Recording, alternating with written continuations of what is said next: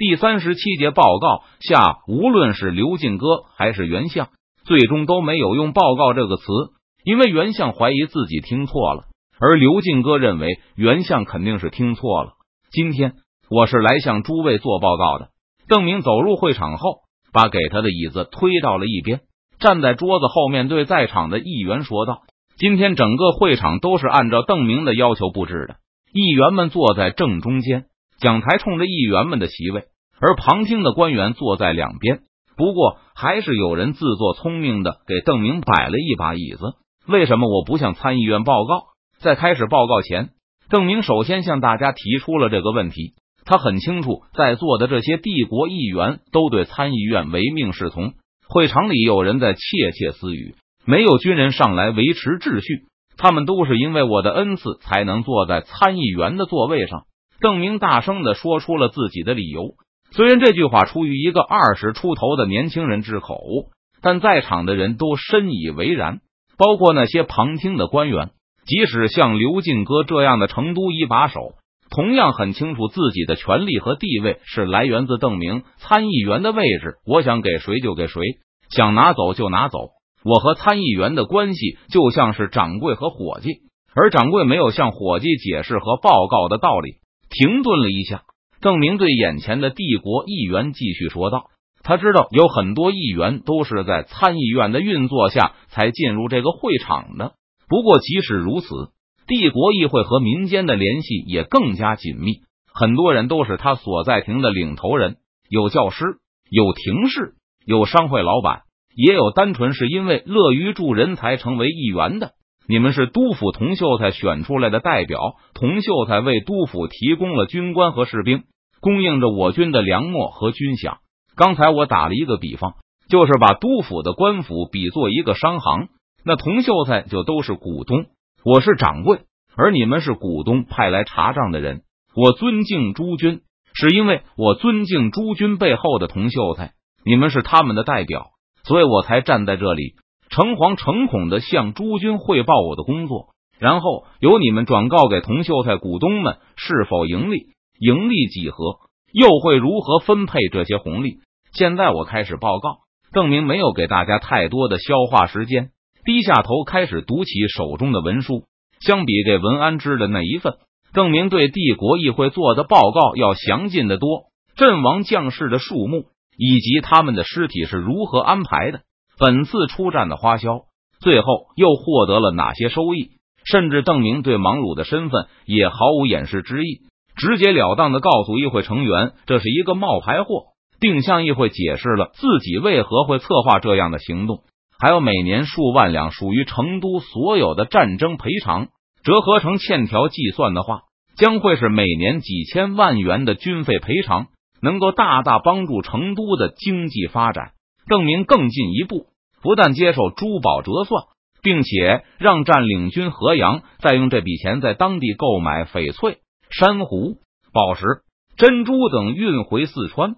这些东西在缅甸的价值并不高，但只要经过成都的加工，价格就能指望几倍、几十倍的往上涨。或许一开始我们需要向清廷那边出售原材，不过等打开市场后，迟早要由我们自己来进行加工。珠宝加工能够为督府带来更多的工作机会，能让更多的人生活在督府，而不是整天琢磨着去偏远的地方开荒。邓明也希望加快成都的城市化进度，更多的工人会给川西带来更高的动员能力，而且军训、教育也都好安排。和制盐一样，珠宝不能直接用来作战，但督府可以从中获得丰厚的税收，而且对翡翠。珊瑚和珍珠进行雕刻打磨，会刺激督府的工具制造。这些技术或许对督府的军工也有帮助。不管技术上是否真能有帮助，邓明觉得只要有税收就不亏本。帝国议员都没有想到邓明会这样认真的对他们报告，不少人都听得津津有味。当听到进口原材料进行加工，然后向清廷控制区出售珠宝的计划时，有个议员就忍不住问道：“要是他们不买怎么办？”这句问话的声音不小。邓明停下了报告，抬起头，正要回答，但提问者已经被淹没在一片斥责声中了。我们有地队，你当地队是吃素的吗？其他议员的回答让邓明感到很满意，就继续自己的报告。除了奢侈品以外，邓明还缴获了数千条火铳，其中很多都是从白文选手里讨来的。这种武器被西营认为不适合野战，邓明也觉得火绳枪的射速和安全性实在差的离谱，确实存在很大的问题。为了携带方便，这数千条火铳还被邓明拆开，只把枪管和金属零件带了回来。打算以废品的价格出售给成都的枪炮行，邓明进一步提高了悬赏金，要枪炮行尽快研究出无需明火的碎发点火装置来。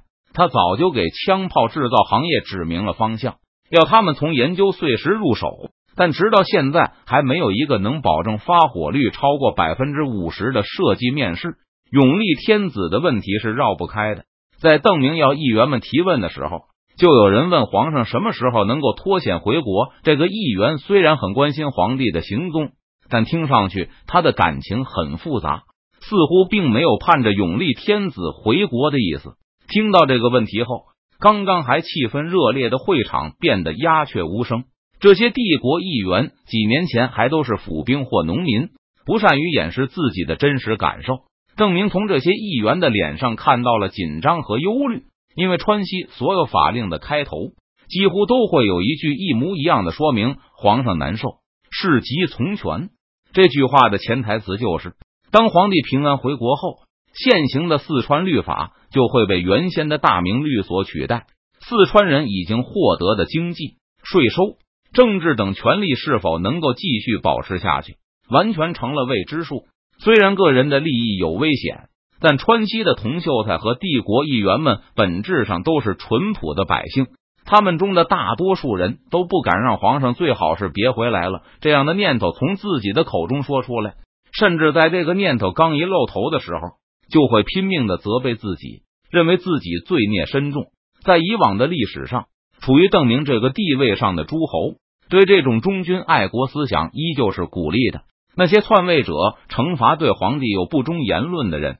也不完全是因为虚伪，而是他们同样不允许这种思想遭到质疑。最后，诸侯会黄袍加身，这样百姓的忠君爱国思想就得到了完美的利用。我认为，皇帝陛下未必能够在短期内脱险。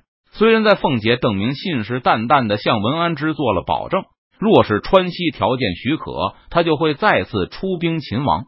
但当帝国议员提问时，邓明就选择了另外一种回答，他很仔细的解释了占领军和杨在的权限，并推测他们不会对解救皇帝回国多么上心。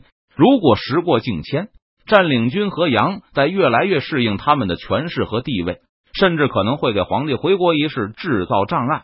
即使是像刘敬哥这样对明朝天子没有太多忠诚可言的旁听官员，听邓明的分析时，也有些坐立不安。